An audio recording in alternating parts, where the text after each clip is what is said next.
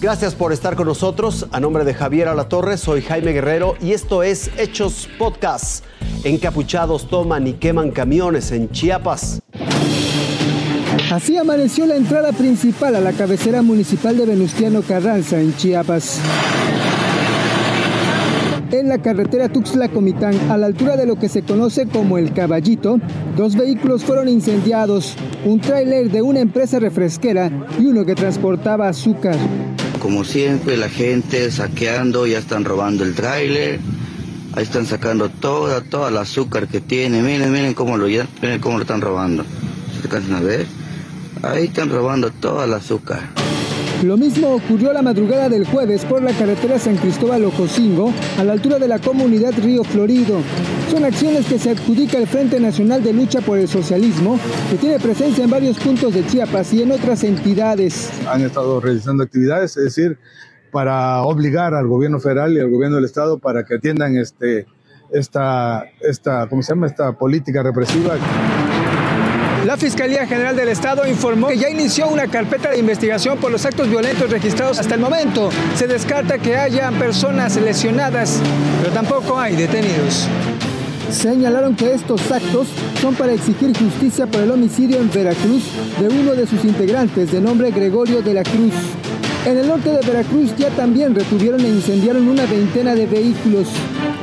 La Fiscalía Veracruzana investiga por partida doble, una para dar con los responsables de esos daños en propiedad ajena y la otra para hallar a los homicidas, que según los avances habrían sido integrantes del mismo Frente Nacional de Lucha por el Socialismo, radicados en Hidalgo, quienes por rencillas acabaron con la vida de Gregorio de la Cruz. Alberto Chamelira, Fuerza Informativa Azteca amanecen inundados en Tlaquepaque, Jalisco. Bajo el agua, con niveles a casi un metro de altura. Así amanecieron cientos de familias a causa de la intensa lluvia que cayó la madrugada de este viernes y que tuvo mayor presencia en el municipio de Tlaquepaque. Sillones arriba de las mesas, bases y colchones mojados fueron las postales de más de 350 casas inundadas en colonias como Ojo de Agua, Villa Fontana, Las Huertas y La Duraznera, informó la Coordinación de Protección Civil en un corte preliminar.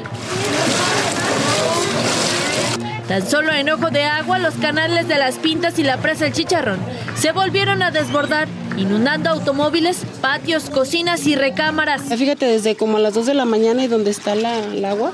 Y también creo que se desbordó el arroyito que está aquí en la carretera. También fue el problema también.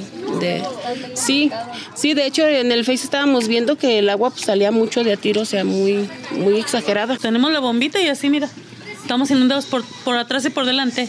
Es que pues sacamos la agüita, ya que sea algo menos, ¿verdad?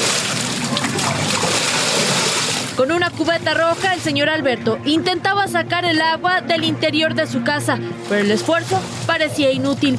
Todos los rincones estaban inundados. Yo me levanté a hacer mis necesidades y, y en ese rato pues no había nada de agua. Al poco rato empezó a, a meterse el agua y ya era imposible por los canales. Tan solo aquí en la colonia Ojo de Agua fueron 17 las calles que terminaron bajo el agua y junto con esto decenas de familias que lo perdieron todo. También se registraron problemas en vialidades por la caída de al menos 100 árboles en Tlaquepaque a causa de las fuertes corrientes de aire y agua. Cecilia Serna, Fuerza Informativa Azteca. Aceptan a mexicana en Harvard y recibe beca, pero aún así no le alcanza el dinero.